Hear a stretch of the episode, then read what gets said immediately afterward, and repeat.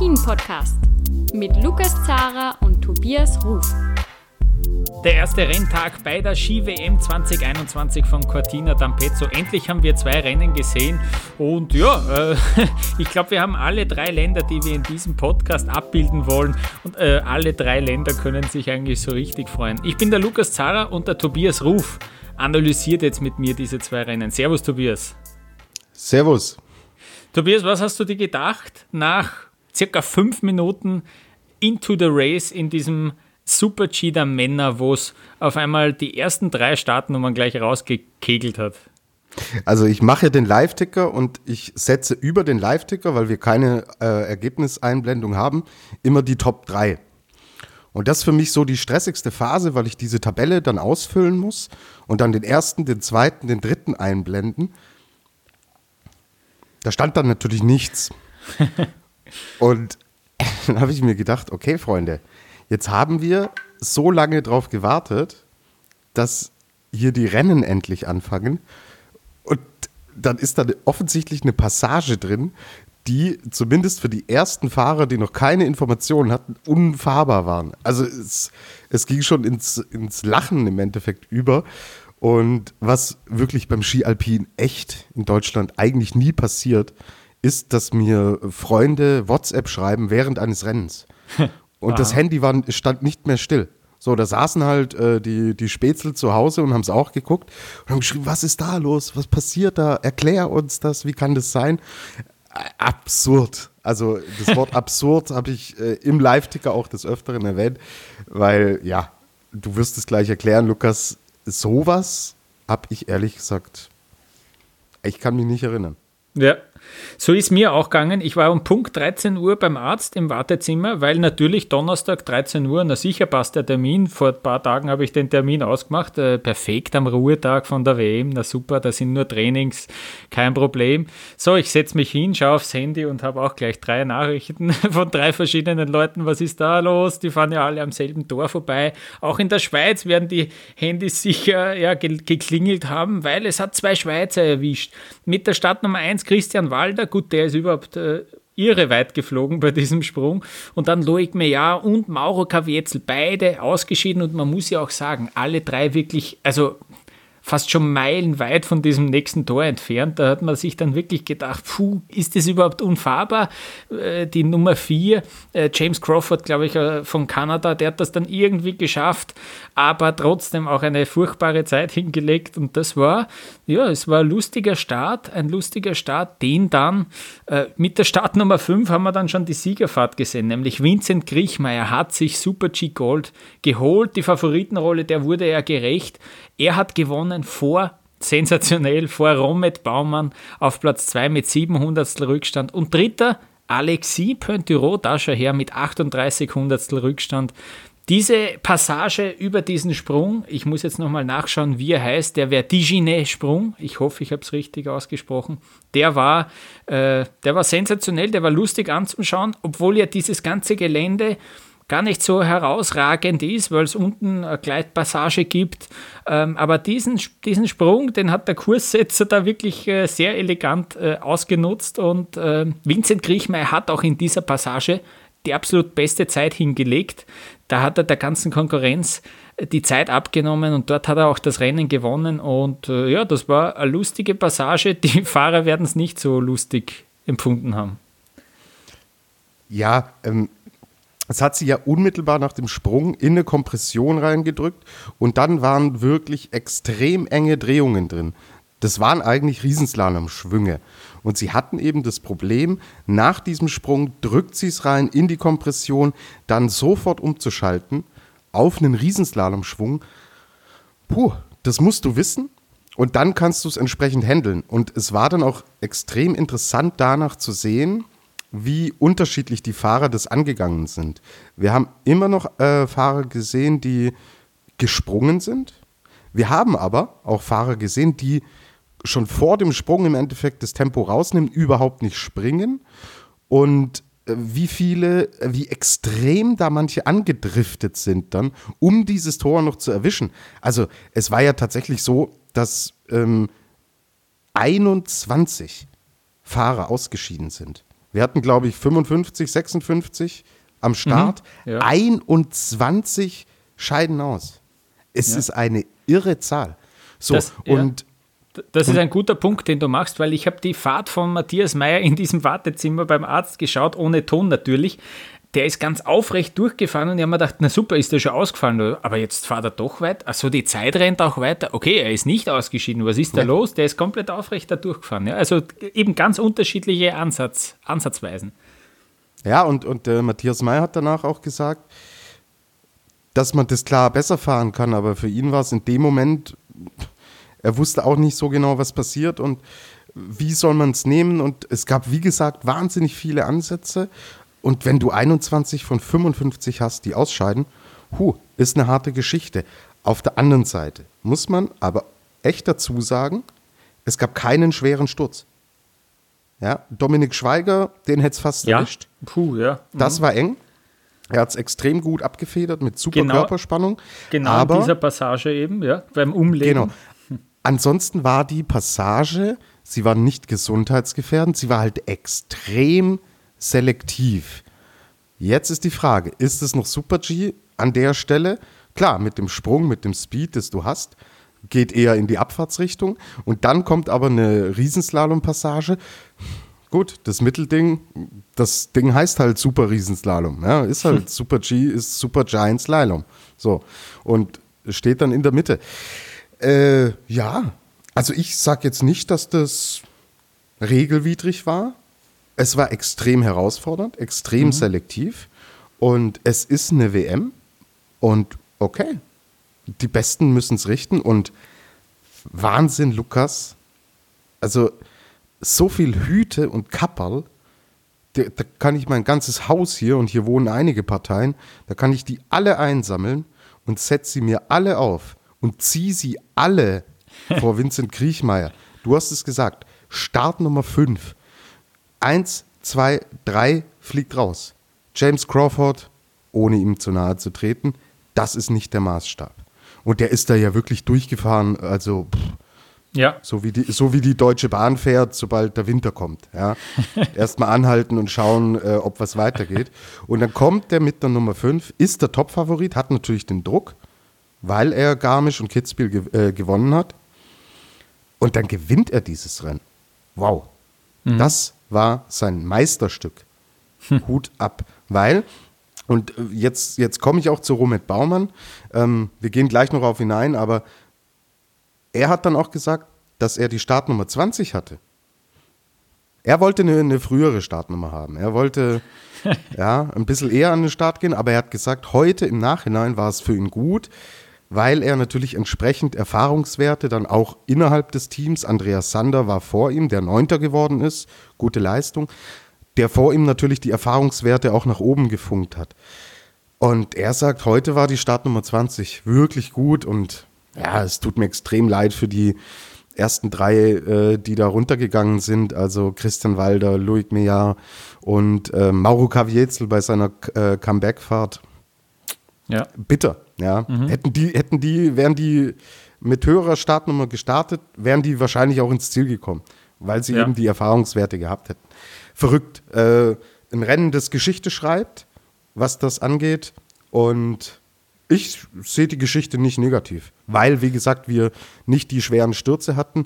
Erinnere dich dran, als es äh, bei den Damen, ich weiß jetzt nicht mehr, welche Strecke es war, als es da die Niki Schmidhofer zerlegt hat und, und viele andere.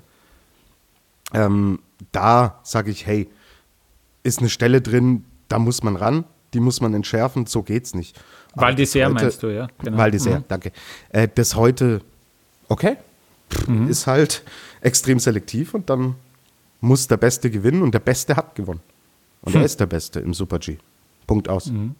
Absolut. Ich glaube auch, das ist ein Rennen, an das wir uns am zweiten Sonntag nach der WM, wenn wir sozusagen Fazit ziehen werden, erinnern werden. Der Alberto Guidoni, der italienische äh, Trainer, hat das gesetzt, hat diesen Kurs gesetzt und hat sich da ein Denkmal gesetzt. Naja, äh, übertreiben wir mal nicht, aber es war wirklich, äh, ja, dann insgesamt schon lustig anzusehen. Ja, du hast es jetzt schon gesagt, der Christian Walder war auch dabei ein zweiter Österreicher ist ausgeschieden, Max Franz, den hätte ich gern gesehen, wie der da noch durchkommt. Der ist dann eigentlich erst bei der Traverse, die nach dieser Schlüsselpassage kommt, äh, rausge rausgerutscht, weil er auch ein bisschen zu viel Tempo mitgenommen hat. Ich finde, der hat die Passage nämlich ganz gut passiert. Ähm, die, die, Zeit hätte ich sehr gern gesehen. Vielleicht wäre der äh, noch spannend und interessant geworden. Hätte, hätte, zählt nicht. Ähm, aber Vincent Griechmeier, somit äh, der Weltmeister im Super-G, ähm, er hat irgendwie gemeint, ja, seine Taktik war dann, er hat die ersten drei, genau die ersten drei Läufe hat er gesehen und dann hat er, dann hat er sich vorbereitet auf seine Fahrt und hat sich gedacht, na super, ja, weil null Anhaltspunkte, keine Ahnung, wie er es machen soll und er hat gesagt, er ist, er ist 100 Meter angedriftet äh, vor diesem Tor das hat er in seinem Leben noch nie, noch nie gemacht in einem Rennen. Aber dieser 100 Meter Drift, der hat ihm zu WM Gold verholfen. Wir hören jetzt kurz rein, was er äh, im besten Englisch äh, zu seinem Weltmeistertitel sagt. Yeah, I think so. I, I won the race on, on this part of the race. Um, it was really a difficult slope, difficult course setting, and yeah, in the end, I'm I'm really happy. Um, with the start of this championships. Pretty awesome. Also für, für Vincent Griechmeier startet die WM pretty awesome, wie er es äh, sagt. Und Tobias, jetzt übergebe ich an dich und äh, du kannst jetzt deine Loblieder singen auf den Romet Baumann, der Silber geholt hat. Ja, uh, pretty awesome ist eigentlich pretty unbelievable. ja. Also, wir sehen Romet Baumann. Es ist jetzt knapp zwei Jahre her, dass er sein ja, Nationalitätenwechsel ist es ja im Endeffekt nicht, aber er startet nicht mehr für Österreich, er startet für Deutschland. Es war kein Platz mehr für ihn. Er wollte nicht aufhören, ist mit einer Deutschen verheiratet, wohnt auch in Kiefersfelden, hier um die Ecke in, in, bei, in Rosenheim, wo ich wohne. Fahre ich oft vorbei, bin ich auch gerne wandern, wunderschön dort. Kann ich verstehen, dass er dort wo, äh, wohnt. Und dann habe ich heute auch zum ersten Mal erfahren. Felix Neureuter ist ja Co-Kommentator und Experte im ersten. Und der Kontakt zwischen dem Deutschen Skiverband und Romit Baumann ist damals über Felix Neureuter zustande gekommen. Mhm. Also es ist durchgesickert, dass Baumann keine Rolle mehr spielt im ÖSV. Dann hat der Felix dem Romit Baumann die Nummer von Wolfi Meier, dem Alpinendirektor des DSV, geschickt. So kam der Kontakt zustande. So kam der Wechsel zustande. Alle Parteien haben zugestimmt und er war vom ersten Tag an voll integriert in dieser Mannschaft. Die Speed-Mannschaft ist gut aufgestellt im deutschen Team und er kam dann noch so ein bisschen als der erfahrene, der Übervater sozusagen mit dazu, hat sich echt cool eingebracht vom Typ her, wurde von Anfang an akzeptiert und hat sich echt Step by Step sportlich extrem weiterentwickelt. Du weißt noch, wie der Anfang war, Lukas. Er war da ganz solide unterwegs. Dann war mal ein Ausschlag nach oben dabei in Kitzbühel, wo er auch dann ja, bepöbelt und beschimpft wurde, mhm. als hätte er, äh, als hätte der ÖSV gebettelt, oh, Rommet äh, bleibt bei uns. Und er hat gesagt, nee, ich will unbedingt beim DSV fahren, war er umgekehrt. So. Und seit dieser Saison ist er extrem stabil gewesen. Ja, es hat sich plötzlich zum Top 15, Top 10 Fahrer etabliert. Die Stärken waren aber immer die Abfahrt. Hat man heute dann im unteren Teil gesehen, als die Gleitpassagen drin waren. Da hat er richtig Zeit gut gemacht. Er war oben sogar relativ weit weg, aber was er unten rausgeholt hat, und ich habe es dir gesagt, Lukas, wenn das Rennen noch einen halben Kilometer länger geht, dann gewinnt das. Das waren sieben Hundertstel am Ende. Aber er fährt da ins Ziel mit der Startnummer 20 hat natürlich mitbekommen, was vorher passiert ist. Und er hat einfach gejubelt und es war ungläubig und hat danach auch in der ARD gesprochen und wurde zuerst gefragt, so ja, wie haben Sie die technische Passage und so gemeistert und wie war es auf der Strecke? Und ich habe mir gedacht, frag ihn doch einfach, was das emotional bedeutet. Du bist eigentlich raus aus diesem Sport, wechselst die Nationalität wirst sofort aufgenommen, etablierst dich, steigerst dich und fährst den größten Erfolg deiner Karriere ein. Er hat schon zwei WM-Medaillen. Das ist einmal mit dem Team 2011 hat er Gold geholt, Bronze 2013 in der Kombi. Aber hey, Silber, 700 in der Weltmeisterschaft in dem Alter, nach der Geschichte. Und dann endlich sind sie emotional umgedriftet und er hat das, er hatte wirklich Tränen in den Augen und Mhm. hat sich bedankt beim Deutschen Skiverband, bei seiner Frau, bei seiner Familie, bei den Teamkollegen. Emotional eine riesige Nummer. Ist der erste Po- Podestplatz, seit er, seit er wechselt und er sucht sich dafür dieses verrückte WM-Rennen aus. Ja. Hammer, mega Ja. geil. Für Deutschland ist die WM jetzt schon mit dieser Silbermedaille, ist jetzt schon ein Erfolg. Ja, sehe Und ich es sind, genauso. zwei Rennen, Ja. es sind zwei Rennen gefahren. Genau, ja. Romet Baumann war Sechster nach dieser Passage, nach der Traverse auch, wo es eben diese, äh, diese schwierige Passage, wo so viele ausgeschieden sind, ähm, da ist auf Platz 6 gelegen und dann fuhr er Bestzeit in diesem eben, wo du gesagt hast, wo dieses Gleitstück dann begonnen hat, dann die sechste Teilzeit im allerletzten, auf den allerletzten 18 äh, Sekunden. Aber zum Beispiel in diesem dritten, in dieser dritten Passage hat er dem Vincent Griechmeier vier Zehntel abgenommen. Also sensationell, was der ja dann noch rausgeholt hat da unten. Da hat er sich dann ähm, ja, aufs Podest geschoben. Alexis Pointerot wiederum, der war da noch Zweiter äh, und hat dann erst im unteren Abschnitt noch diesen zweiten Platz sozusagen verloren, war Dritter. Insgesamt trotzdem natürlich für ihn ähm, ein Erfolg, denn es ist die erste ähm, Speed-Medaille bei einer WM und äh, ja, das, damit hat er sicher nicht gerechnet. Also er hat den umgekehrten Baumann gemacht.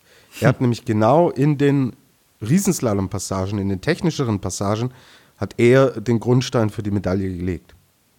Genau, ja, da hat er sehr, sehr wenig nur verloren auf Vincent Griechmeier, eben in dieser, in dieser schwierigen Passage. Wir haben noch einen kurzen Einspieler von Romet Baumann, du hast es schon gesagt, er war sehr emotional im Fernsehen. Bei der Pressekonferenz war er dann ein bisschen gefasster schon, aber trotzdem ist natürlich auch die Freude noch auszuhören. After the first three races, uh, yeah, we saw that you have to, yeah, to, to slow down a bit uh, to, to get a good enter into the steep part. Uh, we're not rivals, we're still friends, so uh, I feel happy for, for Vince as well. He did a, did a good job today, and yeah, I'm happy with my silver medal. Vincent Griechmeier holt Gold, Romet Baumann holt Silber und Alexis Pointerot gewinnt Bronze im Super-G von Cortina. Und beinahe wäre mit der Startnummer 28 noch ein Sensationsmann, ein noch größerer Sensationsmann aufs Podest gefahren, nämlich Brody Sieger, der Kanadier, die Kanadier generell, äh, ja, im Vergleich zu vor ein paar Jahren äh, natürlich krisengebeutelt. Und dann kommt dieser Brody Sieger mit der 28, fährt die zweitschnellste Zeit über diesen kniffligen Sprung drüber, sensationell und hat dann sogar, da war er kurz sogar auf Medaillenkurs und hat dann insgesamt nur 400 äh, um 400 die Bronzemedaille verpasst. Ähm, aber das Beste war ja, der sieht die vier im Ziel aufleuchten und jubelt wie ein ganz ein großer, als ob er eine Medaille gewonnen hätte. Äh, das war sensationell zu sehen. Ich glaube, äh, ich weiß nicht, ob sich schon einmal wer über einen vierten Platz bei einer WM so sehr gefreut hat. Deswegen bekommt er von uns einen eingeschobenen, einen schnellen äh, Felix der Woche für diesen heutigen Renntag. Brody Sieger aus Kanada, sensationell. Und dann noch ganz kurz äh, sei erwähnt, der Pistenarbeiter, der plötzlich äh, ja, auf der Piste gelegen ist. Ähm, man hat ihn leider sogar ein bisschen schreien hören, der dürfte sich wirklich gröber verletzt haben. Er wurde ja dann auch mit dem Akia abtransportiert. Das war eben so in diesem Bereich zwischen Startnummer 21 und 30 in dieser dritten Startgruppe. Hat sich ein Pistenarbeiter verletzt beim Rutschen. Ähm, man hat es eigentlich nicht genau gesehen, was passiert ist, ähm, aber da merkt man auch wieder, wie viele, ja, wie viele Leute, die Unsung Heroes, sagt man auf Englisch, diese Leute, die da dabei sind und ähm, dafür sorgen, dass diese Rennen auch ausgetragen werden können. Und die haben jetzt, ja, leider hat man es dann auch mitbekommen, dass auch denen was passieren kann auf der Strecke. Wir hoffen, dem geht es den Umständen entsprechend halbwegs gut und wünschen auf diesem Weg gute Besserung. Jetzt machen wir eine kurze Pause. Das Rennen der Männer haben wir erledigt und dann schauen wir noch ja, auf diesen sensationellen Start für die Schweizer Mannschaft. Äh, wir schauen auf den Super-G der Frauen.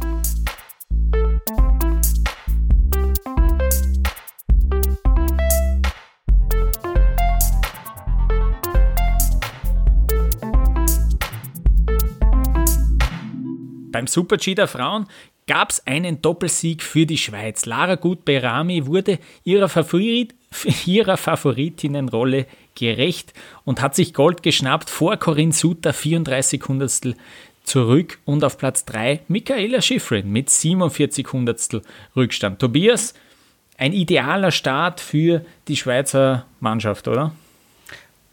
Du erinnerst dich an unsere WM-Vorschau und eine meiner Thesen war Schweizer Skifestspiele bei den Damen. Mhm. Okay, ich gebe zu, die These war jetzt nicht zu weit hergeholt anhand dessen, was wir die letzten Jahre gesehen haben, aber die ersten Festspiele sind gefeiert. Extrem starker Auftritt.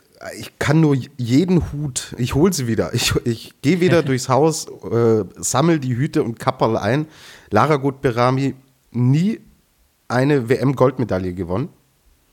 Und mhm. wir wissen, was immer los ist im Hintergrund und was durch die Medien geht und so weiter. Und jetzt geht sie mit diesem Rucksack der letzten Wochen, wo sie jeden Super-G gewonnen hat, fährt sie dorthin und holt heute wieder alles raus. Das war Skifahren nah an der Perfektion, wie wir es hier schon besprochen haben. Diese Übergänge, die sie wo sie es als einzige schafft, in die Abfahrtshocke zu gehen, hat sie heute wieder gemacht. Mhm. Holt dieses Ding, steht unten im Ziel, ist extrem entspannt und gefasst. Man merkt einfach, dass das ganze Umfeld, dass das ganze, was privat vielleicht immer so ein bisschen sie rausgebracht hat, dass das stimmt, die ruht in sich, fährt es runter, gewinnt es 34 Hundertstel vor Corinne Sutter, die Probleme hatte, vor der WM. Probleme, Luxusprobleme für andere. Aber ja, an diese ganz hohen, es waren sieben Podien, glaube ich, in Folge in Abfahrt und Super G. Und ab da ist so ein bisschen das, das Pendel so ein bisschen zu ihren Ungunsten ausgeschwungen. Auch sie pünktlich zurück, gute Fahrt hingelegt, hat sogar noch einen Fehler drin gehabt. Hätte, wäre, wenn, zählt nicht. Zweiter Platz, die Schweiz holt eins und zwei. Extrem stark, ähm, ja, und eine weitere positive Nachricht ist der achte Platz von Michel Gesin, weil wir natürlich auch gedanklich auf die Kombination blicken müssen, die dann wiederum am Montag stattfindet. Jetzt am Samstag ist die Abfahrt. Da musst du Sutter und äh, Gut Berami voll auf dem Zettel haben.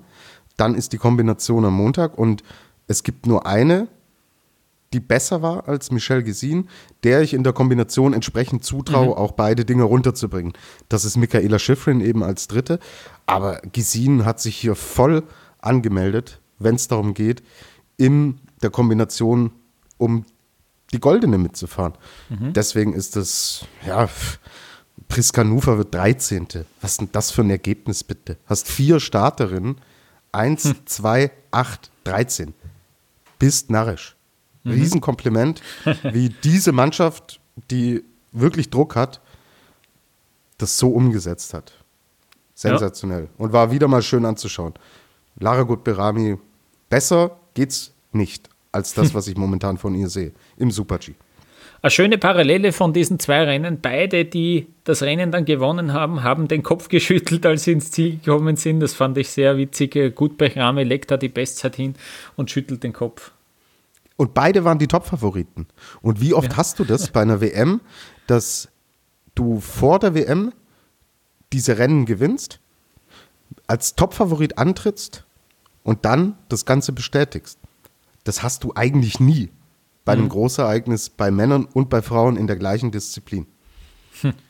Wir hören kurz rein, was Lara Gut-Berami zu, zu ihrer ersten WM-Goldmedaille sagt. I thought today in the start that if I would have asked me if I would prefer to have 30 wins in World Cup or a gold medal, I would have said 30 wins. So um, this made it easier to, to ski today and uh, just try to yeah to do what I can and not think too much. I think with the time I realized that um, in life there's so many things more important than just a gold medal. It's good if you can win it, but it's not going to change your life. Your life as an athlete changes when uh, you get injured, when uh, you go through tough times. Not always with wins. So. Um, as I said, I'm just gonna try to, to ski fast, enjoy the way I'm skiing, and uh, trying to stay healthy. Ein bisschen hat man beim ÖSV gehofft darauf, dass Tamara Tippler ähm, ihre ja, guten Leistungen in dieser Saison auch bei der WM zeigen wird. Ähm, sie war dann gar nicht so enttäuscht, aber es ist am Ende eben nur Platz 7 geworden. Das ist eben keine Medaille. Am Ende haben mir vier Zehntel gefehlt auf die Bronzemedaille. Tamara Tippler, die war mit Abstand die beste Österreicherin an diesem Tag. Ähm, ja, alle anderen Starterinnen ja, die hatten wirklich, die waren eigentlich im geschlagenen Feld auf Platz 16 Ariane Redler, auf Platz 17 Christine Scheier und auf Platz 20, die äh, überhaupt sehr enttäuscht hat, äh, Stefanie Venier, die auch ähm, dann ja ähm, eine, kurze, eine kurze Schattenphase hatte sozusagen, wo die Sichtbedingungen nicht ideal waren, aber trotzdem auch mit perfekter Sicht, wer da bei über zwei Sekunden Rückstand hatte sie da sicher nichts mit der Medaillenvergabe zu tun. Äh, ähnlich, ähnlich, ja, durchwachsen. Ich würde fast schlecht sagen, wahrscheinlich das äh, Fazit für den DSV in diesem Rennen, oder Tobias? Ja, Kira Weidle, Einzelkämpferin, einzige Starterin, 19. Platz. Ja, sie war schon wesentlich schlechter im Super G, also es ist ihr zweitbestes Saisonergebnis im Super G. Aber gut, ist der 19. Sie will mehr, sie kann mehr. Super G, es ist einfach, sie ist noch nicht so weit. Und ich hoffe sehr, dass am Samstag ein Minimum ein Top Ten Ergebnis rauskommt. Das wäre echt ein wichtiger Boost auch für sie. Und ja, wir freuen uns auf die Abfahrt. Und ja. das, da, an der Stelle können wir es zumachen. Wir haben so oft drüber gesprochen, über Kira im Super G, dass es einfach noch nicht funktioniert. Man hat sich mehr erhofft, weil sie eben auch viel Riesenslalom trainiert hat vor der Saison und ja, irgendwie kann sie es nicht umsetzen. In der Abfahrt aber ist sie stabiler und deswegen schauen wir nach vorne. Samstag. So ist es. Ja. Halt die Kira auf dem Zettel. Ja. so ist es. Schauen wir aber jetzt noch einmal kurz aufs Podest, nämlich äh, eigentlich bei der letzten Zwischenzeit, da steht die 1 nicht bei Lara Gutberami, sondern da steht die 1 bei Michaela Schifrin. Die hatte wirklich, ja, das zeugt dazu, dass sie da tatsächlich WM-Gold im Super-G holt und dann fährt sie im letzten Abschnitt die 32. Zeit. Sie verliert auf Corinne Suter, die die Bestzeit in diesem Abschnitt gefahren hat, 99 Hundertstel. Auf äh, Gutberami äh, war es eine Dreiviertelsekunde, die sie da verliert. Also da hat sie wirklich mit einem schweren Fehler, wo sie ja bei einer, bei einer Welle durchgestreckt wurde, wo sie dann in den Tiefschnee gefahren ist, weil sie vielleicht auch überraschend viel Speed drauf hatte, viel mehr als mit dem sie gerechnet hat, ähm, hat sie da ja die goldene weggehauen und ist äh, dann nur Dritte geworden. Und jetzt ist natürlich die Frage, was überwiegt hier? Die Freude über die Medaille oder der Ärger, dass es vielleicht auch Gold werden hätte können? Wir hören kurz, was Michaela Schifrin nach diesem Rennen sagt. I'm super happy for the bronze and I'm really happy about how I skied today.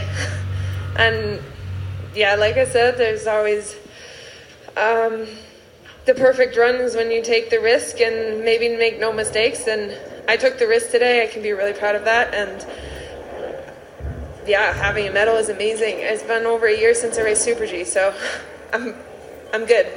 I feel really happy to have a medal at all, and uh, yeah, be in the race with with these girls is amazing. It was really nice to race today, but I have to agree with Lara. It's way too long a day. These girls are doing two training runs tomorrow, and I'm going training, and um, there's a better way to organize it. So that's the only pity about the day. Otherwise, it's amazing. Ja, und zum Schluss bringt hier Michaela Schifrin ein bisschen Kritik an, an der Organisation und jetzt blicken wir eh schon ein bisschen voraus, äh, hinweg über diesen Super-G-Tag, denn morgen stehen für die Frauen gleich zwei Trainingsläufe an. Ja? Also der erste ist, ich schaue schnell nach, um für 10.15 Uhr angesetzt, der zweite für 13 Uhr. Auch die Männer müssen einen äh, Abfahrtstrainingslauf absolvieren, den, den gibt es um 10.30 Uhr, also die fahren da parallel, da wird es wahrscheinlich so sein, dass die Frauen nicht ins Ziel fahren können, beziehungsweise umgekehrt vielleicht, ähm, müssen wir uns dann anschauen. Äh, aber die Frauen gleich zwei Trainingsläufe, also wieder ein sehr langer Tag für die Speed. Äh, Frauen und da ist Schifrin natürlich nicht äh, davon betroffen. Sie wird nicht in der Abfahrt starten, hat aber trotzdem hier sich also solidarisch gezeigt auch und das ein bisschen bekrittelt, dass das äh, vielleicht dann doch besser zu organisieren gewesen wäre. aber trotzdem noch einmal zusammenfassend jetzt, äh, Lara Gut gewinnt also die Goldmedaille vor Corinne Suter und Michaela Schifrin. Die Schweiz führt daher auch nach dem ersten Tag im Medaillenspiegel äh, vor Österreich. Auch Deutschland ist schon im Medaillenspiegel zu finden. Ist doch ein herrlicher erster Renntag. Wir freuen uns auf die nächsten Rennen. Am Samstag geht es dann weiter mit der Abfahrt der Frauen. Am Sonntag steht die Abfahrt der Männer auf dem Programm. Tobias, ich würde sagen, wir machen Schluss für heute und melden uns dann alsbald wieder.